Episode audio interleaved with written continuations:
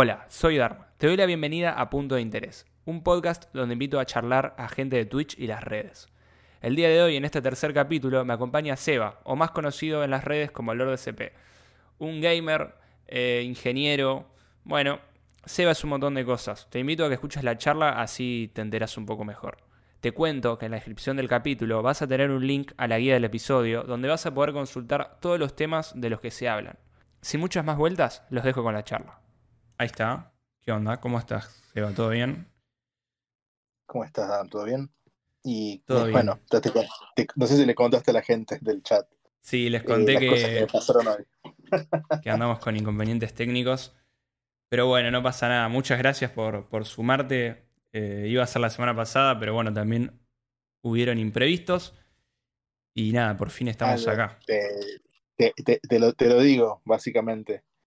Eh, la, la semana pasada, eh, no, yo- vivo acá, acá con, mi, con mi pareja y, eh, bueno, como sabes, con, el- con la pandemia y todo esto que en Londres, no hay teatro desde marzo del 2020. Y le Sí. cons- y consiguió eh, ella entradas para una premiere de una obra de teatro justo el- hace una semana, el, el sábado. Y es como, si no iba, hoy no vivo. O sea, me corren de la casa. Por eso perfecto, pasó como, pa- pasó en lo- eh, como muy, así como muy, ¿cómo se dice? Muy de imprevisto también. Y hoy me pasa, me pasa de que, bueno, se me cortó la luz, el internet estuvo perdido por un, bastante tiempo y ahora estoy con, o sea, toda, toda la calle está sin luz todavía. No Así que pasa espero no que, me- que- espero, espero que vuelva porque nada, me queda la batería del teléfono, pero quiero ver el partido ahora más tarde. Sí, me imagino, me imagino. Ahora en tres horas es el partido. Bueno, ojalá que vuelva. Si no tenés alguna. No creo que haya algún bar o algo por ahí que vean el partido de Argentina, pero. O sea que lo pasan, lo pasan a, bueno, por- lo- no, no por ser partido de Argentina, sino por ser Copa América, lo pasan en canal de cable. Ah, mira. Sí. Bueno, además, bueno, eh, es retarde, o sea que a esa hora no, no- no habría nada lo mismo. Claro, claro. Pero es como que lo, lo pasan, lo pasan en, en la, en la tele. Mira, Está bueno. no sabía, no sabía. Bueno, eh, te traje para que nos cuentes un poco de, de vos, de a qué te dedicas, tu experiencia en, en diversos ámbitos. Eh, así que nada, quería arrancar. Bueno, para el que no te conoce, eh, sos Lord SP, Seba, que no encontré una sola etiqueta que te defina. Eh, me parece que sos bastantes cosas y algo que te engloba bastante bien es que sos gamer. Puede ser una. Como la, que la, la mejor palabra que encontré para definir es gamer, porque es como lo que encierra todo todo lo que haces. Sí, y sí soy, soy gamer, eso, eso seguro. Y gamer de, los gamer de los viejos, ¿viste? Eh, Sí, sí. Nada, te- tengo ahora 30 años y mi primer juego lo jugué cuando tenía 3 años. O sea que juego, juego videojuegos hace el 90% de mi vida. Y, y nada, como decís, o sea, eh, me- dedicarme a qué me dedico, yo soy ingeniero industrial, pero me dediqué poco tiempo a la ingeniería y me pasé rápidamente a lo que es eh, desarrollo de negocios y marketing de influencers, eh, influencers eh, de redes sociales, ¿no? Bien, bien. Eh, streamers, youtubers y demás. Y estoy trabajando ahora en eso, o sea, eh, hago contenido referente a eso y hago, nada, ayudo a, lo- a streamers y youtubers a conseguir buenos, bueno, ¿cómo sería? Buen- buenos partnerships y sponsors. Perfecto, perfecto. Bueno, yendo a ese Seba de tres años que comenzó a jugar, eh, ¿dónde naciste? Eh, ¿Cómo fueron esos primeros años de vida? Ese encuentro con los videojuegos. Contame un poco cómo, cómo fue eso. Y mira, eh, bueno, con, yo soy de Tucumán, Argentina, y viví ahí toda mi vida hasta los 17 años. Eh, y bueno, resulta que mi, mi- mi papá era un poco friki de la computadora y compró una computadora cuando en su época costaban un huevo. O sea, comprarse una computadora en, el noven- en los 90 era algo bastante prohibitivo. Sí. Además que era todo, o sea, hoy, hoy en día vos tenés sistemas operativos gráficos, eh, es todo muy plug and play. En esa época es como, eh, tenías, tenías que estar en el ámbito porque si se te rompía algo, lo tenías que arreglar vos. O sea, no, podías ir a decir, che, eh, ir a un foro, ir a Reddit, eh, o un Taringa, o nada, pues, no, pues, no, le podías preguntar a nadie, ¿viste? Claro, claro.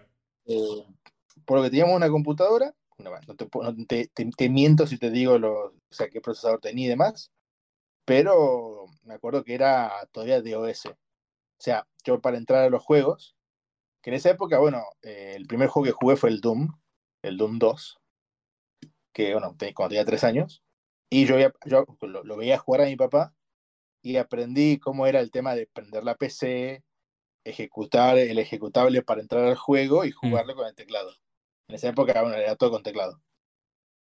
Em, y nada, una anécdota muy graciosa que tengo de cuando era más chico, es cuando en el, bueno, en el jardín de infantes, en el jardín de cinco, nos empezaban a enseñar ¿viste, las letras, a leer y todo eso. Y para mí era como, o sea, cuando, cuando nos contaban el abecedario, para mí era medio raro, porque para mí, o sea, yo las letras las conocí en el teclado y para mí era todo Q, W, E, R, T, Y. Y yo, yo podía escribir, por ejemplo, ¿no? no la velocidad de hoy en día ni en pedo, ¿no? Pero con las manitos podía poner Sebastián, ponele. O podía escribir mi nombre entero. ¿Entendés? Podía escribir, no sé, hoy, hoy, hoy es un día lindo, cosas por el estilo. O sea, que, que, que, no, que, no le servían de nada, porque obviamente, o sea, yo estaba escribiendo todo eso en línea de comando, no es que escribía un Word ni nada por el estilo. Pero cuando tuve que aprender a escribir, se me fue muy difícil porque yo no, no, era, de. O sea, que, aprender las letras de A, B, C, D, E, para mí era como algo súper raro. Porque no, no, tenía ningún tipo de sentido. O sea, ¿por qué ordenar las letras de ese, en ese sentido, viste? Claro, claro. Sí, sí, estabas la cabeza seteada en QWERTY, básicamente. Claro, exactamente. Bien. Y bueno, me imagino que te hiciste más grande y te encontraste, llegó Internet a tu vida. Eh, ¿Cómo fue el primer acercamiento con Internet? Me imagino que fue también en tu casa. Eh, y mira, yo me acuerdo de, o sea, teníamos un dial-up o sea, internet de que si vos prendías internet se, no podías usar el teléfono. Sí, sí. En la época, cuando tener teléfono en tu casa era casi obligatorio, o sea, todo el mundo llamaba a tu casa. Y que costaba, o sea, el estar online te costaba plata. Eh, tipo saldo. ¿Me acuerdo? Eh, no, o sea, no, no tanto como saldo, pero es como que por cada minuto de conexión te cobraban plata. Ah, bien, bien. No es como hoy que vos podés estar, estar enchufado a internet sea, hoy, hoy, hoy todo en tu casa, te en cualquier casa de cualquier lugar de Argentina, te puedo asegurar, hay una cosa con el internet. Ya es un teléfono, una computadora, algo está con el internet. Em, en esa época, bueno, era o, internet o teléfono. Y por eso mi vieja era como que no estaba un tiempo ahí. Y aunque era todo así muy, era muy raro, o sea, empezaron a aparecer los salones de chat donde hablabas con gente que no sabías quién era, eh, me acuerdo de mm, hacer mi primer cuenta de Gmail, de Gmail de, Hotmail, disculpa, me, me, fui en el tiempo. La primera cuenta de Hotmail, entrar a MSN Messenger, eh, que en esa época, yo cuando tenía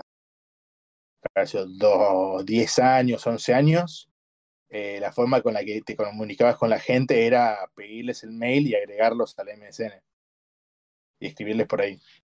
Eh, eso era como Messenger de Facebook, ponele. O, mm, sí, algo, así, una, cosa en medio de Discord y Messenger.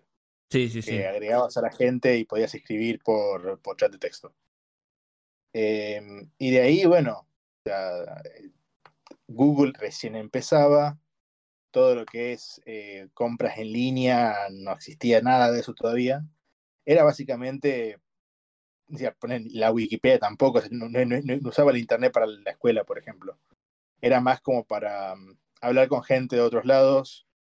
Y en mi caso, bueno, eh, yo me, hice muchos amigos en otros países con los que practicaba el inglés.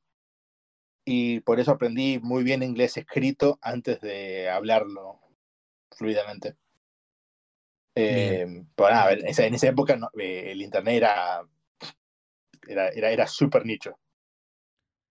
Bien, bien. ¿Vos qué edad tenías en ese momento? He tenido unos nueve años por ahí. Nueve, ah, diez años. Eras muy chico.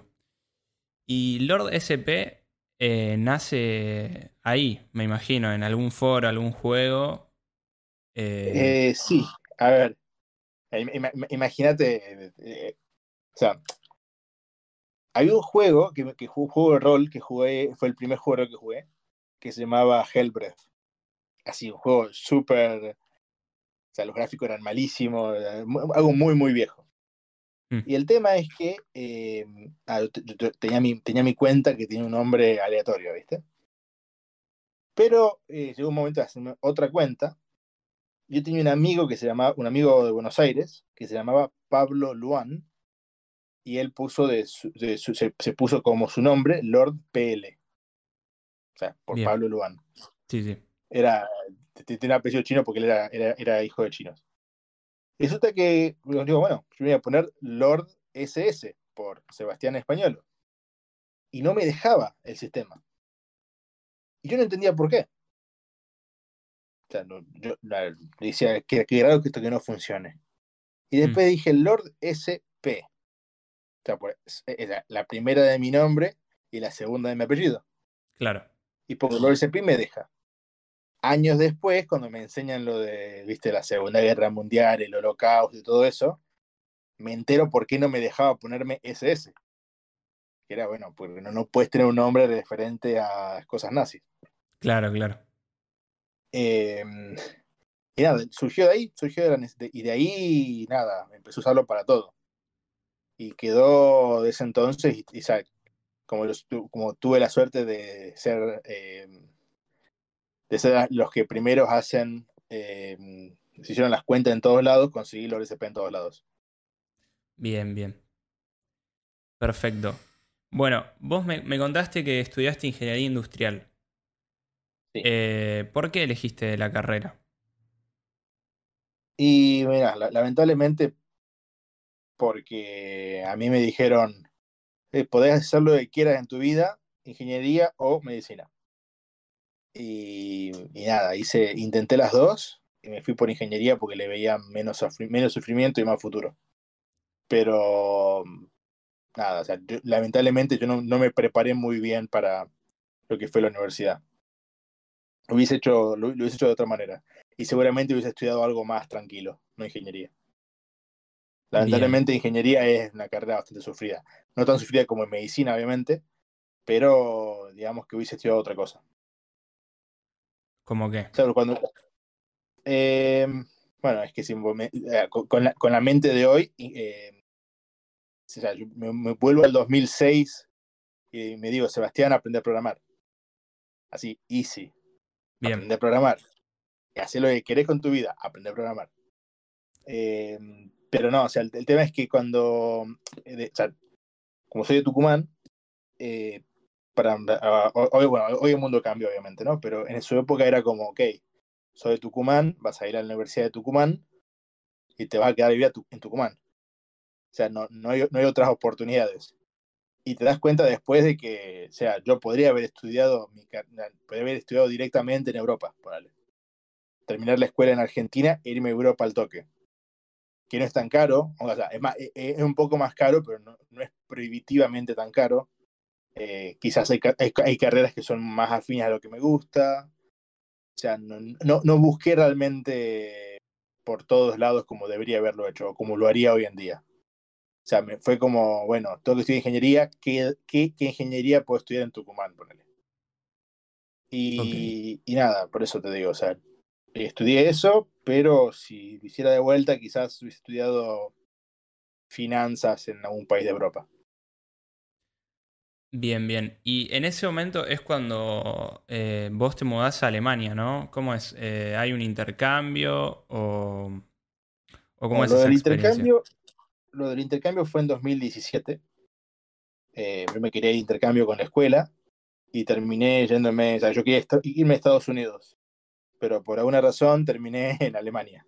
Perdón, ¿2000 ahí 2007 fue eso. Ah, ok, ok. Creo que, creo que dije 2017, me confundí. Sí, me parece, sí, por eso se me, se me trabó el cerebro ahí. No, no, no. Es, que pasa. Yo tenía 17 años cuando me fui. Por eso a veces como que digo sin querer 2017, porque quiero, quiero decir el año, y a veces como que comienzo para decir el año y termino diciendo la edad que tenía. ok, ok.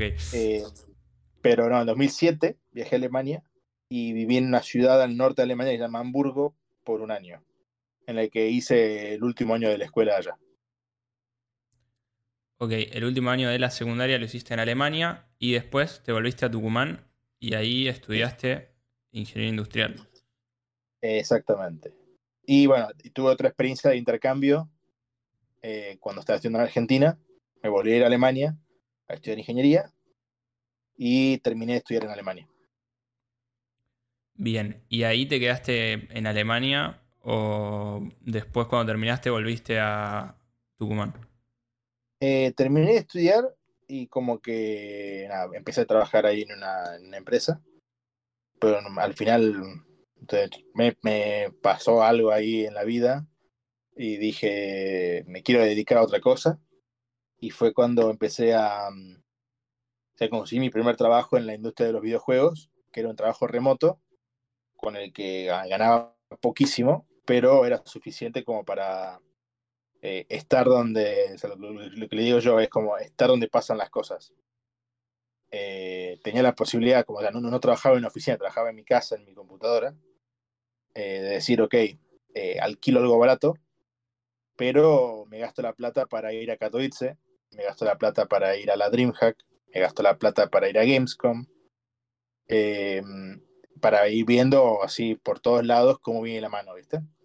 Bien, bien. Eh, ir conociendo gente. Tipo, porque claro, o sea, a ver, estoy hablando de una época, 2015, es como que Isurus tenía dos años, tres años. ¿Entendés? Sí, sí. Eh, no había, esa esports en Argentina había, pero digamos que no realmente. Eh, el, mejor equipo de, Estados Unidos de League of Legends en esa época era Cloud9. Eh, era el Cloud9 de esa época, con, con uh, Meteos y, y Coso. Eh, era, era otra cosa. O sea, imagínate, el, creo, que fue el, el, el, primer año que estuve en Alemania, con, la, con la universidad, fue el, primer international. Que fue como uh, un premio de un millón de dólares. O sea, rarísimo, increíble. Nunca vamos a mejorar esto, ¿viste? Sí, sí, un hito. están muy locos. Claro, o sea, fue, y que también el torneo ese fue re bajo perfil. O sea, yo, lo que te digo, o sea, hoy en día son veintipico millones eh, de premio, creo que ya hasta llegaron a 30 de premio del International, pero creo que ya no es tan, tan wow como era en ese momento. O sea, el, el millón de dólares en ese momento creo que fue mucho más wow que 30 millones hoy en día. Porque yo, realmente creo que todo se, se, se, hizo 30 veces más grande, ¿entendés? Como...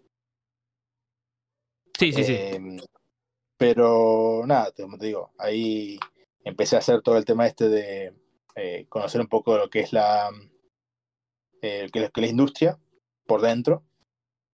Y nada, conocer, conocer gente que hace cosas en la industria eh, y ver del, de la parte de adentro, viste, cómo funciona un equipo de esports, qué problemas tienen, cómo lo solucionan los problemas, eh, cómo es manejar jugadores y demás.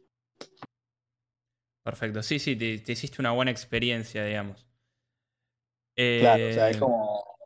Yo, yo veo mucha gente, por ejemplo, esto, es una conversación que tuve, mucho, tuve muy seguido con Frank Caster cuando hablamos de, cosas, y es como que, bien, no, eh, a, a, mucha gente que es como que quiere invertir en esports en Latinoamérica, le vienen en LinkedIn los que son conocidos como los eh, consultores de esports, que son un meme hoy en día. Y es como que te dicen, no, que tenés que tener una gaming house, porque tenés que tener una gaming house y tenés que tener esto, y tenés que tener esto, y tenés que tener esto. Pero, por ejemplo, eh, no saben por qué existen las gaming house. Claro. no saben por qué existen, o sea, no saben saben que te dicen, tenés que tener un psicólogo deportivo. Pero ¿por qué tenés que tener un psicólogo deportivo? ¿Me entendés? O sea, ¿de qué te sirve? ¿Tu equipo está preparado por un psicólogo deportivo?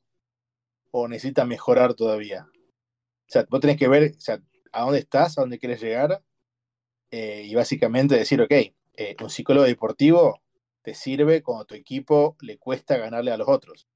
Si tu equipo, como está jugando hoy, ponele, los, o sea, los, los pasa por encima a todos, ¿me entendés? Mm, por algo es, ¿me entendés? Sí, sí, sí, sí. Ir de a poco y ver qué se necesita, no ir por todo, por copiar lo que tiene el resto. No, a ver, eh, yo, yo, yo te, te, te, cuento dos cosas, por ejemplo. Eh, primero, lo de la Gaming House, que eh, todos lo, ve, lo, veían como una necesidad de que vivan juntos por la cohesión del equipo y todo eso. Y después te das cuenta que eso es algo de Asia y en Europa se hace poco. O sea, a menos que sean torneos como por ejemplo los de los de Riot, ¿viste? que fueron siempre en, en Alemania, mm. ya sea en Colonia o ahora en Berlín, eh, que todos tenían que vivir juntos, quizás si era un chico menor, no podía vivir solo.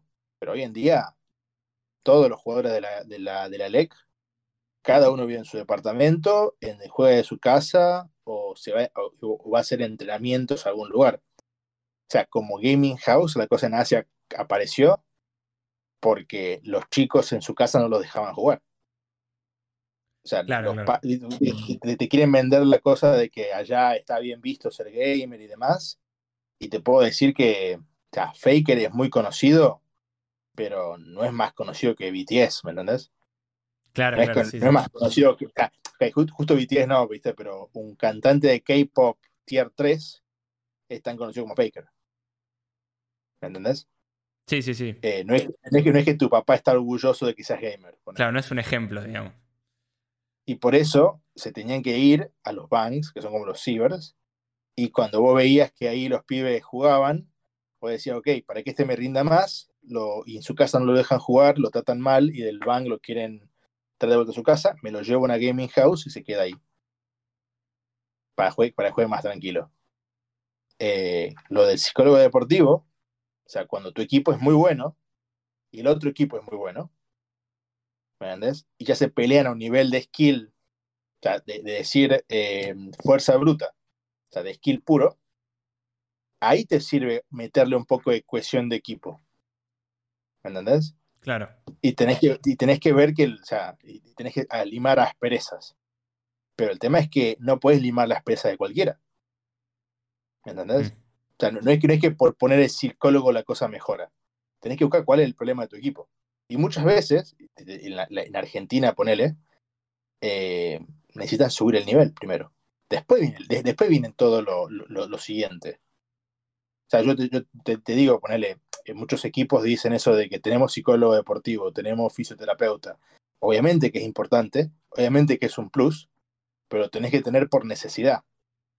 ¿Me entendés? Si tenés, mira, si tenés cinco pibes que ya de por sí eh, comen bien porque son saludables, quizás tener un nutricionista no te va a servir tanto.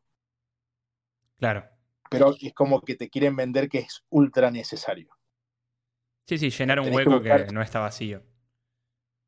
Claro, o sea, tenés, tenés, que, tenés que ver cuáles son las necesidades y además, además otra cosa, quizás eh, ponerle el, el, nivel que tiene tu liga, quizás o sea, la, la, liga, la liga que sería la, eh, la liga española del, del, LOL, tiene un nivel muy alto. Tiene un nivel que es de cantera de LEC.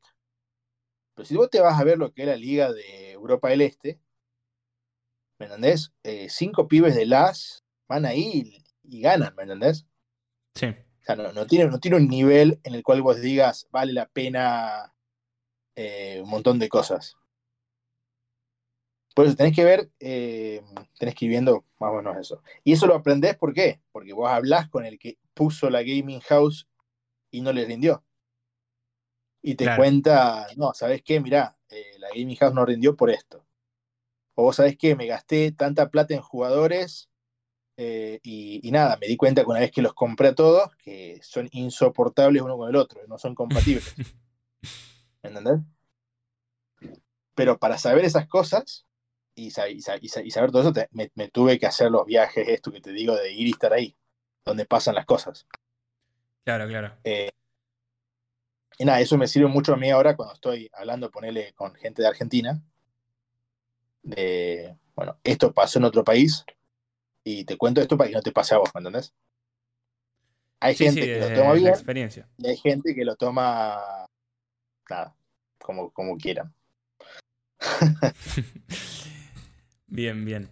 Bueno, eh, cuando estuve, cuando te descubrí en realidad, creo que fue el año pasado o el anterior, lo primero que hice fue buscarte en internet, como suelo hacer, y encontré una charla TED. Uf, viejarda, viejarda, viejarda. Muy vieja. Eh, no sé si es del año 2013 o 15. 2015. Me fui más atrás. Sí. Eh, quiero saber cómo fue que salió eso. Bueno, para el que no la vio, está, va a estar linkeada cuando esto esté resubido. Eh, se llama eh, No solo es un juego y bueno, Seba más o menos cuenta cómo los, los juegos le enseñaron cosas y cómo afectaron en su vida de manera positiva, claramente.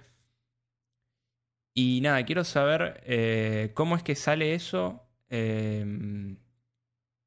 y, en qué momento estabas de tu vida. Eso fue en el momento en el cual, primero, primero principal, yo en lo que es TEDx Tucumán, en varios, varias oportunidades fui, fui, voluntario eh, y estaba ahí haciendo cosas con mi papá. Eh, mi papá en ese momento era el licenciatario de TEDx Tucumán, o sea, la persona que pide la licencia para hacer el evento, que siempre, todos los años, lo tiene que pedir alguien distinto. Eh, y TEDx Tucumán creció un montón entre 2010, que fue el primero, y el 2015 ha crecido un montón. De ese entonces se dejó de hacer, eh, porque bueno, el grupo se, se dividió. Eh, es, muy difícil organizar algo así, ¿viste? Y esto además todo voluntario, o sea, todo lo haces por ad honorem. Sí, sí, me imagino. más, que, más que ad honorem es pro bono. y era, o sea, dije, mira, me parece que estaría bueno hablar de esto, esto es lo que se viene, eh, esto existe en otros países y en Argentina va a pasar pronto. Y nada, el año siguiente Argentina salió segundo en el Mundial de Counter. Y muchas cosas de las que digo en la, en la charla TED, varias cosas se cumplieron. Otras quizás no tanto, porque la cosa se movió para otro lado. Pero el tema, por ejemplo, eh, el tema de, deportes electrónicos creo que fue, una predicción casi, casi perfecta. Sí, sí, yo la volví a ver hace eh, poco y, veía eh, eso, cosas que hablas hace seis años y están pasando ahora o pasaron el año pasado. Increíble. Sí, bueno, cuando, fue... A ver, a ver coincide creo que casi de casualidad, no tiene realmente que ver mucho con, no es solamente por eso, pero el, eh, el, el, que bueno, la empresa está de, de, España que hace torneos de esports, organiza competiciones, eh, llegó a Argentina más o menos en el momento en el cual la cosa se fue profesionalizando un poco más. No son los únicos en cosas de esports, obviamente. Hay, hay, gente, más, la mayoría de la gente que hace cosas por los esports, nadie la conoce. y son gente que si no existieran, hoy no existiría nada por ejemplo, eh, si no fuese por Martín Biolchi, no habría contra en Argentina. Hoy en día. Y mucha gente te va a decir, no, bueno, pero no es solo él. No, no es solo él, obviamente, pero él aporta mucho. Y creo que, creo que, no, creo que ni lo conoces. No, la verdad, la verdad que no lo conozco. pero bueno, eh, después tenés Palki, organizador de torneos desde, desde, desde la liga de, de, madera, o sea, desde que no existía nada, ¿me entendés? Y ahora ya viene temporada de juegos, consiguió sponsors de, de AMC, consiguió DirecTV de sponsors, la gente que se quería venir. Eh, y nada, él, él, está acá desde cuando, desde que se jugaba por mousepads, ¿me entendés? Y él organizó torneos todos los años. Eh, mucha, gente que quizás no son, no, no son los, los Cosco o los Francaster que vos ves todo el tiempo, pero son gente que si no existieran, la cosa no hubiese crecido nunca. Y vos lo ves, vos, ves el crecimiento de cómo ellos fueron progresando y siempre, viste, vamos a ponerle gente que hoy en día, eh, hoy en día ya es exitosa y conocida. Por ejemplo, F, el, el caster de Counter, en 2016 fue hace cinco años, ¿entendés? Él todavía no podía vivir de esto. Sí, sí. O sea, él, se le pagaba lo que había y lo que había no era mucho, ¿me entendés? Que él siga hoy en día casteando o que Kevin siga casteando, vol- vol- ves las caras conocidas y te da bastante... O sea, a, a- a mí como que me calienta el corazón pensar que viste que Kevin, Kevin, que, que F siguen, siguen laburando en esports. Sí, gente que, que la peleó desde el principio y bueno, se pudo cumplir el sueño, digamos. Exactamente. Ahora, ponele todo lo que es lo que es gaming, incluso el año pasado con, con la pandemia y todo eso, eh, todo el mundo somos su equipo de esports, todo el mundo está haciendo cosas de esports. Sí, eh, y no quiero ser mala onda, pero es como que yo esto ya, esto yo ya lo vi también. Y ya vi, ya, ya vi qué pasa cuando se mete mucha gente que no. O sea, como que, que, que, ve lo, esto es lo próximo, esto es lo que se viene y tengo que invertir ahora, pero no se da cuenta de muchas cosas. Por ejemplo, eh, yo lo que, les, digo, a, mí muchos de los equipos que están hoy, desde, las, bueno, desde el año pasado que empezaron a aparecer todos, ¿viste? Eh, yo tuve muchas reuniones con los que son eh, los directivos del equipo, o sea, o los, que, que- los CEOs de los equipos, o los que llevan atrás el, el, el funding, o sea, las inversiones. Y yo les dije a todos, o sea, lo que le digo a todo el mundo es, mira, si vos no entendés por qué hay alguien gritándole a una persona un evento y por qué prefi- prefieren ver a otra persona jugar en vez de jugar ellos, cuando vos entiendas eso, te podés meter. Si no entendés eso, nunca vas a ganar plata y nunca vas a ser exitoso. Y para entender eso, no podés saber que, mm, eh, mirá, mucha gente, mucha, pues seguramente puede ganar mucha plata. ¿Entendés? Tenés que tenerle un poco de amor.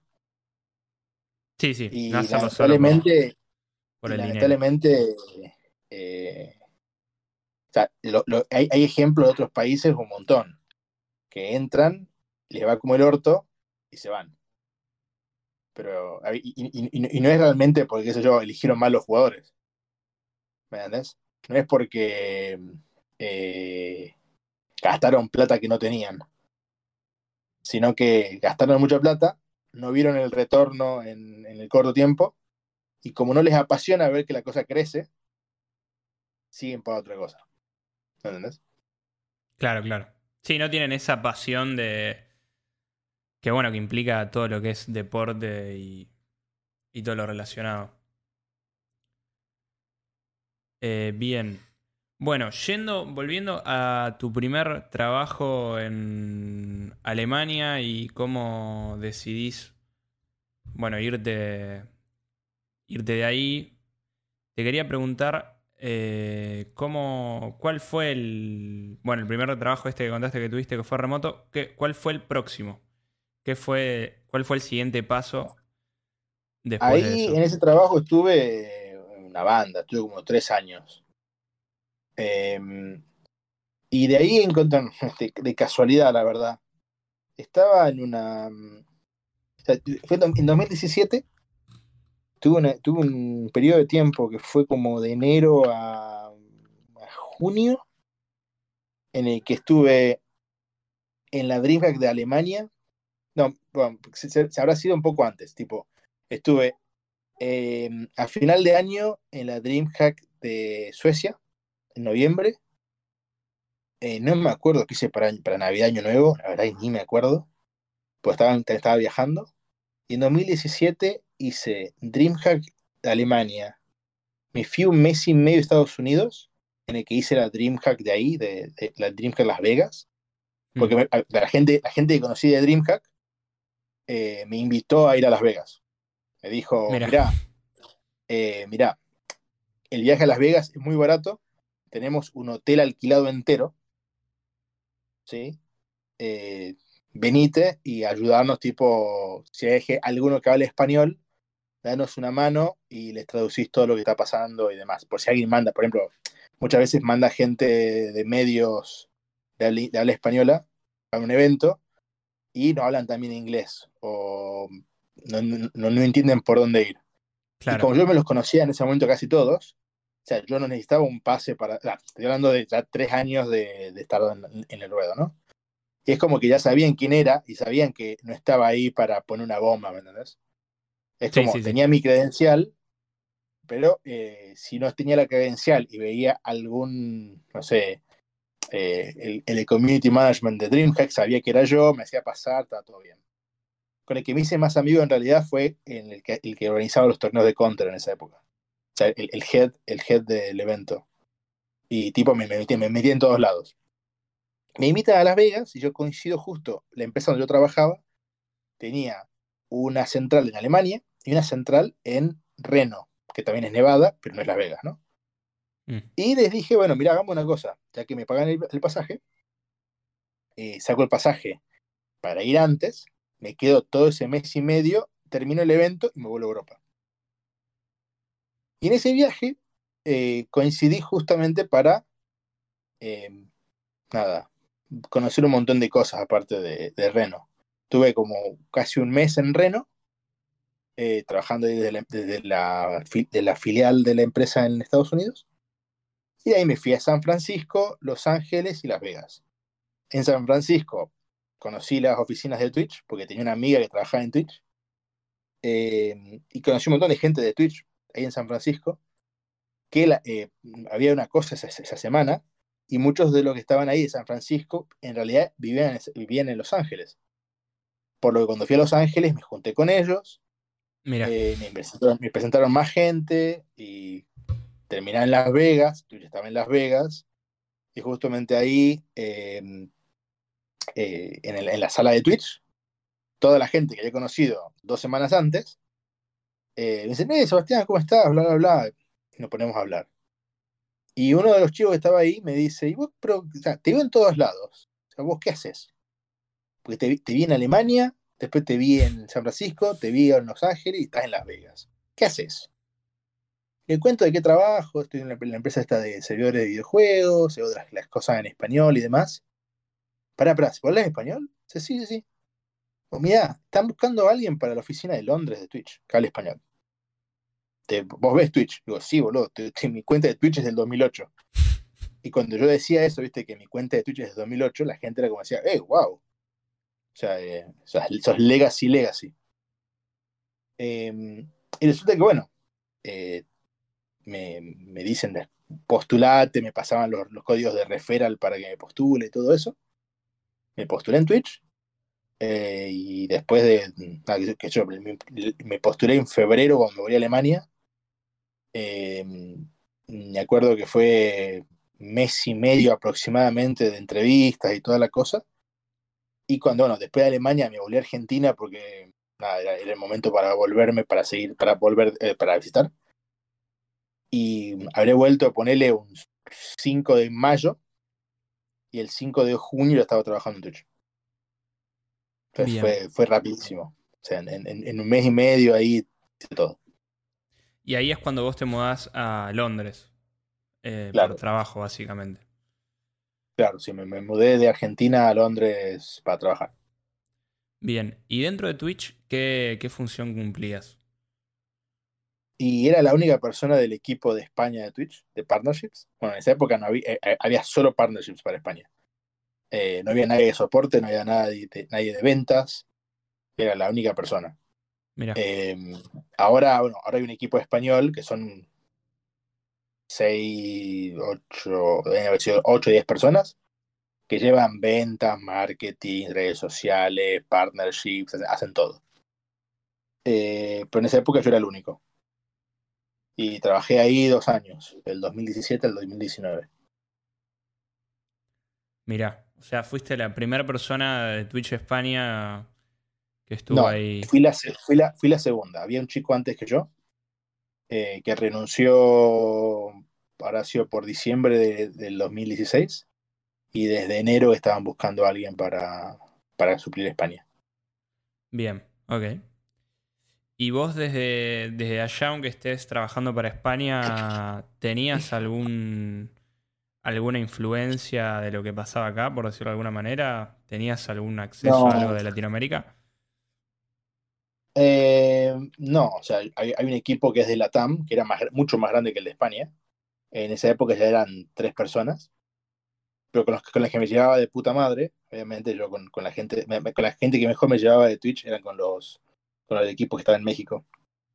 Eh, pero a ver, yo siempre jodo, por ejemplo, con el tema de Frank Caster, eh, que lo conocí una vez que lo baneamos, ¿viste? Y es como que yo lo baneé a Frank Caster y por eso nos hicimos amigos.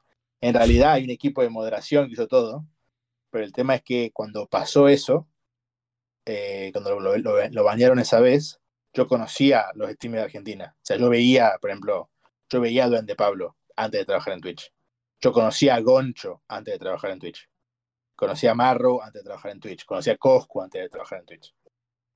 Sí. Eh, que quizás a veces ponerle, no sé, eh, la gente, por ejemplo, había cosas que eh, se me preguntaban a mí porque tenía mejor relación con ellos. O, no sé, justo el, el horario en el que ellos, ellos tenían la duda, la gente de, de, la TAM no les contestaba porque estaban durmiendo, por ejemplo. Cosas por el estilo, ¿viste? O sea, tenía una relación, pero no es que yo podía hacer, no, no tenía ninguna influencia en lo que es la TAM, solamente, solamente España. Y un poco de Italia hasta que se inventó el equipo de Italia. O sea, ayudé bastante en lo que es Italia hasta eso. Por eso en Italia me conocen también bastante. Ok. O sea, el equipo de Twitch eh, España empieza a crecer eh, en ese momento, 2017-2018. Eh, me llama la atención eso de que había más gente en Latinoamérica que en España. Sí. Eh, no sé por qué se dio eso, pero bueno. Eh, bueno, en realidad.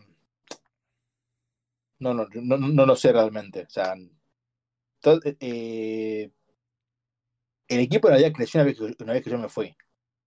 Contrataron a otra persona y le, había gente que ya trabajaba para España o, o, en español. Éramos dos que hablábamos español en la oficina. Y cuando yo me fui, contrataron a otra persona más. Y esas dos, bueno, justo agarraron Twitch en la época del envión que fue el coronavirus. Y de ahí, bueno, ¿me entendés? Yo estuve hasta que entró Rubius a Twitch. Okay. Que también fue, fue, fue como el primer, el primer gran salto que tuvo Twitch España. Después ya empezaron a llegar todos. Entonces ya llegó Auronplay, llegó Gref y demás. Eso ya fue con el nuevo equipo de Twitch España. Y ya una vez que lo ves a Ibai streameando y poniendo Copa América, ya no, no podían no poner un equipo de, en España, ¿viste? ya claro, cuando, claro. cuando, tenés tres streamers, tres, tres, top streamers en el top 10 de Twitch que son españoles, le tenés que dar importancia en España, no te queda otra. Sí, sí, cuando el récord de, de viewers es en España, no te, no te queda otra que, que prestar claro. atención a eso. Bien, eh, me gustó esto que dijiste, va, me gustó, me llamó la atención esto que dijiste de que tu cuenta se creó en 2008 sí. y quería saber cómo es que vos llegás a Twitch, que me imagino que en ese momento no era Twitch, era Justin TV.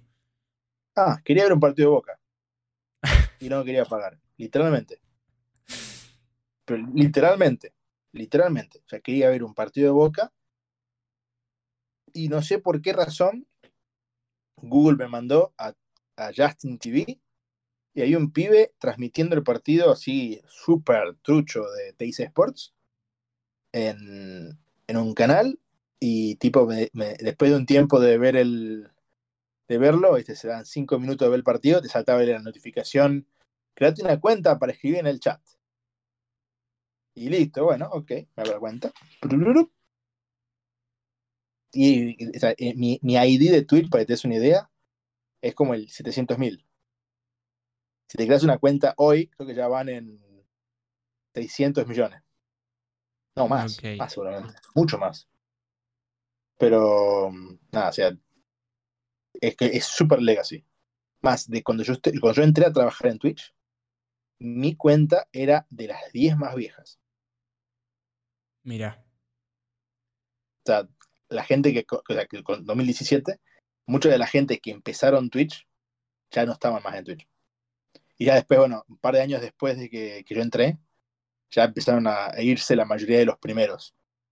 O sea, toda la gente que comenzó la plataforma, de Justin Khan, eh, el chico este que ahora está haciendo la plataforma de esports, el que inventó la mochila IRL, que son toda gente con la que empezó Twitch, eh, no trabajan más del 2017. Mira vos. Bien, bien legacy.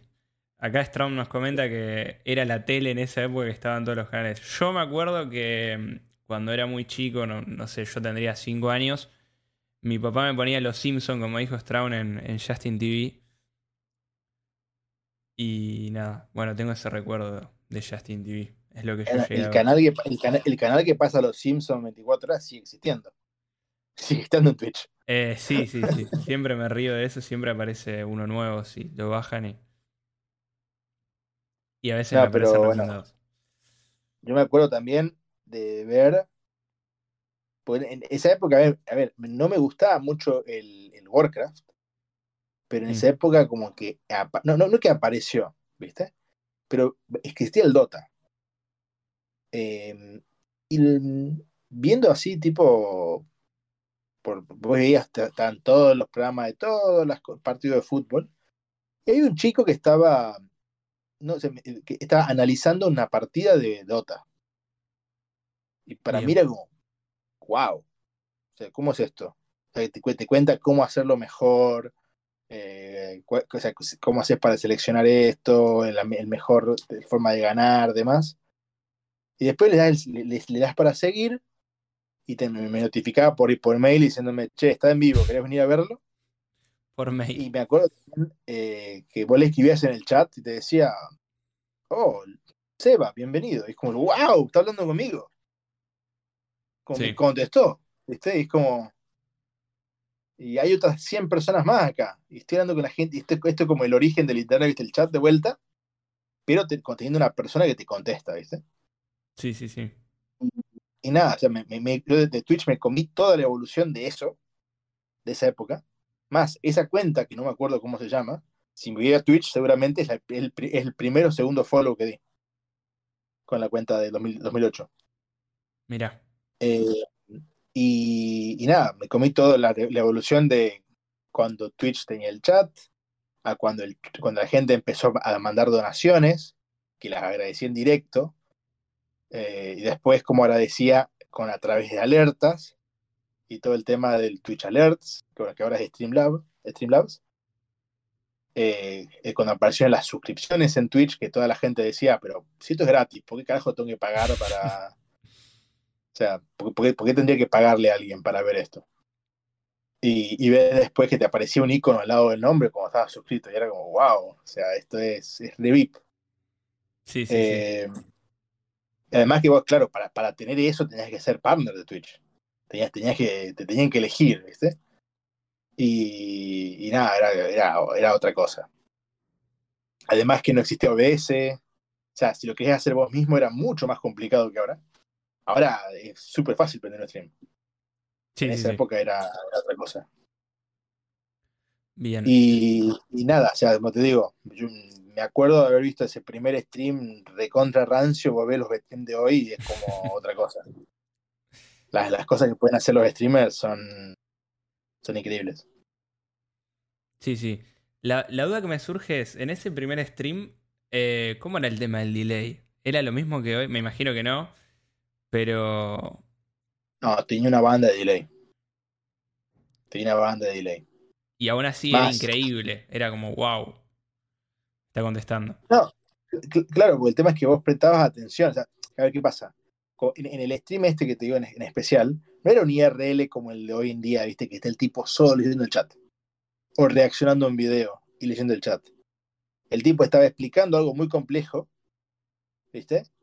Y bueno, pues vos puedes ponerle que vos, escribías algo en el chat, ¿viste? Tipo, hola, bu- buenos días. Y te contestaban todo el resto de la gente. Y el tipo explicaba algo, y estaba dos, tres minutos explicando, y después, y bueno, le- leyendo el chat veo que entró Seba, que entró este, que entró este, que entró este, que entró este. Y para mí era como.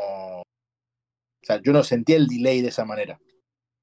O sea, tampoco Claro. que te mostraba, por ejemplo, el chat en stream, ¿viste? O sea, cuando vos mostrás el chat en stream eh, y tenés delay, es malísimo. Sí, O sí, sí. sea, es una- es una sensación horrible, porque es como que sentís que lo que vos mandás no llega, ¿viste? Pero en esa época era otra cosa. Hoy en día, además, en esa época no podías hacer IRL. Tenías que estar jugando algo. Mira. A, a ver, no, no, no en la época de Justin TV, pero en la época de, de Twitch, 2012, eh, tenías tiempo, o sea, vos podías hablarle a la cámara y no jugar, y no me acuerdo el tiempo, creo que eran 45 minutos. Ah, había una regla. Había una regla y te podían banear, era, era en contra de los términos y condiciones la serie IRL. Mirá. Pues claro, la- la- el chiste era que si querés hacer IRL, IRL, anda a Justin TV, si querés jugar videojuegos, venía a Twitch. ¿Me entendés? Mira vos. ¿Y en ese momento Justin era más grande que Twitch? O sea, en No, audiencia. o sea, Twitch, Twitch, Twitch, o sea, Twitch se creó, o sea, se, se separó de Justin TV. Era la misma empresa, ¿verdad? Pero se dieron cuenta de que había mucho potencial en, en los videojuegos. Y por eso la separaron de Justin TV. Es como que hicieron su, su, su nicho en Twitch. Bien, bien. Eh, pero, o sea, y por eso, era, era, era, lo más grande de Justin TV era Twitch. Ok, bien. Y la pregunta que tengo es, eh, ¿cuál fue el primer streamer que vos empezaste a seguir? ¿Fue este muchacho que hablaba de Warcraft o de Eh, eso saltaste sido- a otro? A ver, eh, el primero que yo me acuerde ver y tipo prender el stream, prender la computadora y ponerlo de fondo, que fue Sí. cuando estaba estudiando en Alemania, fue Ninja. Mirá, Sí. Me acuerdo de Ninja y me acuerdo también tipo que... O sea, yo, yo lo- los dos streamers que me acuerdo así patente de, de haber visto y me- que me encantaron fueron Ninja y Soda Popping. Después había otro eh, que ahora está recontrabaneado, no vuelve nunca más. Que me, me- en su momento me gustó, pero después se volvió muy tóxico, que es Ice Poseidon. Para los que no conozcan a Ice Poseidon, o sea, mucha gente dice, ¿y quién es Ice Poseidon? ¿Dónde sale el tipo ese? Ice Poseidon es el Millor. ¿Conoces al Millor? Sí, sí, sí. ¿Sabes quién es? Bueno, es Ice Poseidon, literalmente. O sea, eh, cuando, cuando, cuando, cuando conocí a el Millor, dije, "Es que sos Ice Poseidon. Y él me dijo, sí, es uno de, mi- de mis ídolos. Yo quiero ser como él. O sea, ¿querés estar recontra baneado de todos lados? No, pero es que es como ed- es edgy, siempre trata de, de pushar el límite de lo permitido y demás. Eh, y me acuerdo que al principio veía eso porque también jugaba un juego que yo jugaba hace mucho tiempo que era el RuneScape. Y él era de jugar también ese juego. Eh, y después, bueno, Ninja. Y me acuerdo también de, o sea, Shroud, yo lo conocía de cuando jugaba en Cloud9. Y me acuerdo haber seguido a Shroud cuando no lo, no lo veía nadie, cuando tenía 100 viewers. Porque, claro, en esa época era, e- e- era como. salva, sa- sa- salvando obviamente el, el skill que tiene, porque Shroud no es humano. Eh, Shroud comenzó a streamear muy como Goncho. Tipo, jugaba, al- jugaba al counter, ¿viste? En un equipo y streameaba. Y después, cuando se pasó a hacer solamente stream, él se enfocó en lo que hace muy bien, que es jugar videojuegos, igual que Goncho se enfocó muy bien, enfocó muy bien en ser influencer, Claro. ¿viste? Pero los dos es como que, yo, yo me acuerdo haber visto un stream de Goncho con 40 viewers. Y yo me acuerdo de ver un stream de Shroud con, con 100. Cuando todavía no eran lo que eran, ¿viste? Eh, y nada, esos son los primeros que me acuerdo, como te digo, esos tres. Eh, Ice Poseidon, eh, Ninja y, y, Soda Popping. Que también, te digo, no son. a ver, son los primeros que me acuerdo de haber seguido y acordarme de que, ok, Ninja prende stream a las 6 de la tarde y lo voy a ver. o, y así. Y si no, te podría decir streamers alemanes, pero no conoces a ninguno, seguro que no. No, la verdad que no. Eh, ¿Cómo es? el, tema de los streamers alemanes es que, claro, o sea, yo, yo en esa época estaba tratando de mejorar el alemán. Eh, que hablaba alemán, pero no a un nivel que, como el que hablo ahora. Y para mí, ver ver streams, streams en alemán tenía dos ventajas. Una, que había mucha menos gente en los chats. O sea, que había mucha más chance de que me contestara el streamer. Claro. Eh, y la otra era que, bueno, eh, practicaba, tenía en el horario mío, que era Alemania, streams que a las 6 de la tarde eran mis 6 de la tarde, por ejemplo. Y no tenía que quedarme despierto hasta la 1 de la mañana para ver a alguien en stream. Claro. ¿De qué año estamos hablando cuando- de esto de Ninja, Ice Poseidon? A ver, mm, es que es, es- es como una nube. Yo te diría principios de Twitch, 2013 por ahí. 14. Bien. Bien, bien, bien. Eh, lo que yo no sé es cómo es, eh, cómo es que lo banearon a Ice Poseidon. Siempre escuché hablar de él y que, que bueno, que siempre fue muy polémico, pero no conozco la historia del ban. Bueno, te cuento más, más. Yo me acuerdo que, a ver, Ice Poseidon, me acuerdo la posta de cuando se empezó a ser bastante popular, fue en 2015, cuando salió el. Eh, cuando salió el Pokémon Go. Bien. Fue 2016. ¿Cuándo fue, ¿cuándo fue el Pokémon Go, chicos? Que Alguien en chat si se 2016. acuerda. 2016. Entonces, 2016 habrá sido. Porque el 2016 fue cuando la gente empezó a hacer IRL. Tipo, IRL en la calle. Sí, sí. IRL en la computadora, ¿no? IRL en la calle. Eh, resulta que él, él fue uno de los pioneros del IRL en la calle. O sea, porque lo baneaban de todos los juegos y se iba a caminar por ahí. Y la gente lo recontra troleaba cuando salía de, de por ahí. Tipo, le, le mandaban, le, le mandaban pizzas a- a- al hotel donde estaba, le mandaban putas al hotel donde estaba. Era un, era un stream bastante controversial. Ok. El- lo que- lo- toda la historia de Ice Poseidon la voy a contar en, un- en uno de mis primeros videos de mi canal de YouTube, porque me lo pidieron un montón. Porque, o sea, mucha gente conoce Twitch por, por Juaco López, ¿me entendés? Sí, Del sí, sí, 2018. sí. Y está buenísimo, ¿no? Pero es como que yo hablo de Ice Poseidon y nadie lo conoce. Y vos ves, por ejemplo, ves mucha gente que. O sea, yo, yo veo Twitch Argentina, ¿viste?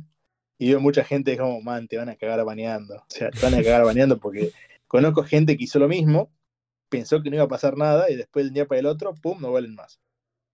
Em, pero bueno, la historia de él termina eh, después de mucho tiempo y muchas locuras en stream y demás, en un stream en el cual él está en un aeropuerto, eh, está grabando, grabando con su cámara en, vivo desde el aeropuerto, Sí. se sube al avión y eh, avisan en el, en el avión que no vamos, se va a retrasar el despegue porque hay una, hay, hay un, ti- tienen que hacer un par de chequeos.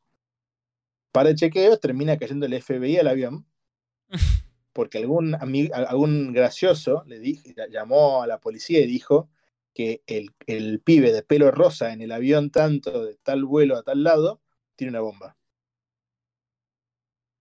Y cuando Mm, llamas a la, cuando haces llamar al FBI y el tipo tiene una remera de Twitch puesta, digamos que no está tan bueno. Sí, digamos que el FBI se enteró de que Twitch existía. Y se, digamos que se, se enteró que Twitch existía de una mala manera. Sí, y no sí, querés, sí. Tener problemas, no, no querés tener problemas con el FBI. Además, salió en todos los canales de televisión y demás. Y nada, en esa época ya Twitch era de Amazon.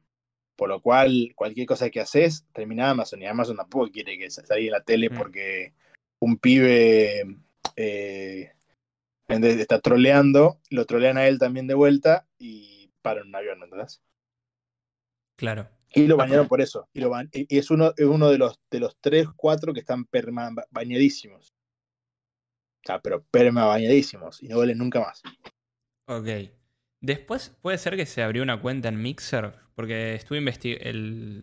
No sé cuándo fue, estuve buscando, no encontré la historia exacta, pero encontré que estuvo en Mixer, que me imagino que no hizo lo mismo. No, en, en Mixer hizo. A ver, eh, esto, esto, esto es una, una de las cosas que digo yo que son muy controversiales. O sea, yo creo que gente como él, como el Millor, que hacen mucho. Por un lado, hacen mucho daño, y por otro lado, son los detractores que a veces hace falta. ¿Por qué? Porque, por ejemplo, hoy vos los ves aquí dando vueltas en Europa, en, en- en España, ¿viste? Mm. Pero el primero que se animó y dijo, yo voy a hacer un IRL en Estados Unidos, me voy a ir a hacer un, un- un viaje con mi novia, eh, quiero saber cómo se hace IRL. ¿Me? Me lo pago yo, voy yo, hago todo, pero quiero aprender cómo se hace. El primero que lo hizo fue el Millor. ¿Por qué? Porque él, él es como que está buscando cosas nuevas que hacer. No, no- no. Claro, o sea, yo no estoy justificando de que Ice Poseidon eh, el FBI lo quiera mandar a la mierda. No estoy justificando la toxicidad de su chat que él no paró en su momento. No estoy, no, no estoy diciendo que está bien cosas que hizo de acoso con algunas, algunas personas. No digo que esté bien.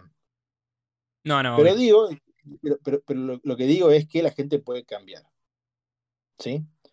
Y la gente puede pedir disculpas y se pueden dar segundas oportunidades. Twitch no le va a dar nunca la segunda oportunidad. El que le dio la segunda oportunidad fue Mixer. Y su stream en Mixer. Y Mixer tenía reglas de stream mucho más severas que Twitch. Hoy en día Twitch tiene tipo, viste, bueno, aunque se, la, también se las pasan por pues ya sabes dónde, tienen reglas de vestimenta. Pero yo me acuerdo cuando salían las reglas de vestimenta en Mixer, eh, de qué, este, qué podía tener puesto una chica, por ejemplo, para cubrirse el, el pecho, y que te decían muy detalladamente, ¿viste? O sea, qué no podías poner, qué sí podías poner. O sea, Mixer, tenía reglas mucho más severas que Twitch. Y en el Mixer les fue súper bien. Y tenía una comunidad mucho más chica. No tenía miles de miles de, viewers, pero eh, seguía haciendo IRL, seguía haciendo cosas bien y mejoró un montón todo lo que hacía. Ahora no sé si sigue todavía estando. Eh, no sé, la verdad que le, le- le perdí el rastro, pero creo que está en YouTube. No estoy seguro, pero creo que está en YouTube. Y, y nada, lo que sí sé de él, que, bueno, su- el que era su camarógrafo en ese momento, eh, ahora hace streams y es re, es re popular en Estados Unidos. Bien. Que su cuenta se llama Miskiff. Ok, no lo conozco, pero, Eh, pero bueno. vos, vos cuando, le, cuando le ves la cara a Miskiff es como no te la vas a olvidar nunca más. Tiene una cara muy peculiar. Ok. Acá cuenta Lil Bravo que cuando terminó Mixer eh, subió un video pidiendo que le den un ban. Sí, él pidió, mandó un video, pero obviamente, no, no, no, lo- no, te digo, Twitch nunca va a desbanear a, a él, nunca, lo- nunca lo va a desbanear. Nunca, lo, lo veo muy improbable. Sí, sí, es Menos ahora, eh, te digo, menos ahora, porque hoy en día Twitch no necesita más streamers. O sea, eh, habrá habido un momento en el cual Twitch no era tan conocido, pero hoy Twitch es como YouTube en 2015. ¿Me entendés? Todos están haciendo streaming. No saben qué están haciendo, pero están haciendo streaming. Bien, sí, sí, sí. Que. Tengo que hacer contenido en Twitch. ¿Qué hago? No sé, pero estoy en Twitch. Claro, ¿Me ya no necesitan eso, ese motor de esos primeros streamers que muevan y que den a conocer Claro, la plataforma. Hoy, en, hoy en día, hoy en día, que se, por ejemplo, si se te va a Auronplay, si se te va a Ibai, si te va a Rubius, duele. ¿Sí? Y por eso vas a querer mantenerlos en tu plataforma como sea.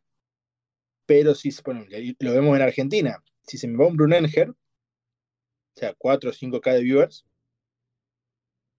les da igual. Sí, sí, y sí. no lo digo de una manera, no lo digo de una manera como qué malos que son los de Twitch, sino como lo digo de, una ma- de un punto de vista de negocio, eh, no les hace falta. Porque todo el mundo quiere estar en Twitch y todas las marcas quieren estar en Twitch. Y se Sí, dan sí. cuenta de que Twitch es mucho mejor para muchas cosas. Y te digo, hay mucha gente que todavía no entiende muy bien cómo funciona, pero intentan vender Twitch porque es como, es el, el- el lugar hot hoy en día. Es como, tengo que estar ahí. No saben por qué. Si supieran por qué, gastarían mejor su plata. Pero están. Sí, sí, sí, como, como en todo, básicamente. Bueno, me gustaría hablar del tema de, de Brunenger, de Free Brunenger y. Y bueno, Sí. y todo esto que, que surgió, que no sé cuánto tiempo lleva baneado, pero.